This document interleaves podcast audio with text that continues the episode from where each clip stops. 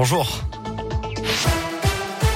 Et à la une, ces réunions de crise pour stopper la guerre en Ukraine. Ce lundi, Emmanuel Macron tient un nouveau conseil de défense à 11h ce matin. Il fait suite à celui de samedi où la France avait décidé de renforcer son soutien à l'Ukraine en équipement de défense et de durcir ses sanctions contre la Russie en visant notamment l'accès à la plateforme interbancaire SWIFT. La France qui va également porter une résolution à l'ONU concernant l'aide humanitaire en Ukraine.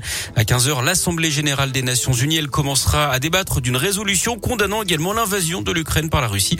De son côté, le président américain Joe Biden va organiser une conférence téléphonique avec les alliés pour coordonner une réponse unie à l'attaque russe.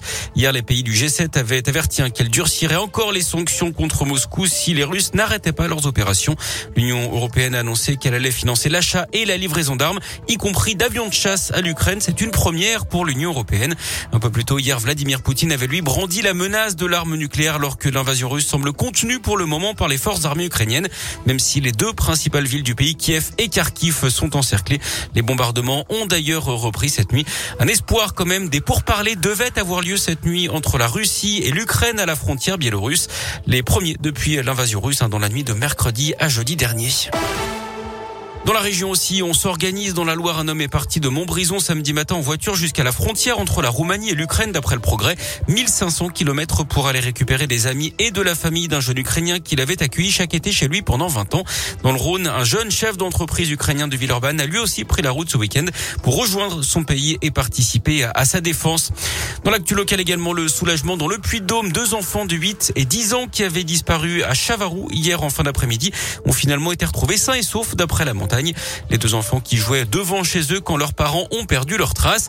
Un important dispositif a été mis en place avec des gendarmes et un hélicoptère équipé d'une caméra thermique. Les enfants ont finalement été retrouvés en train de faire du stop à Chape 2h30 plus tard. Ils ont expliqué s'être perdus dans l'obscurité. C'est la rentrée aujourd'hui pour les écoliers de la région. Le protocole sanitaire est allégé dans les académies de Lyon et de Clermont-Ferrand.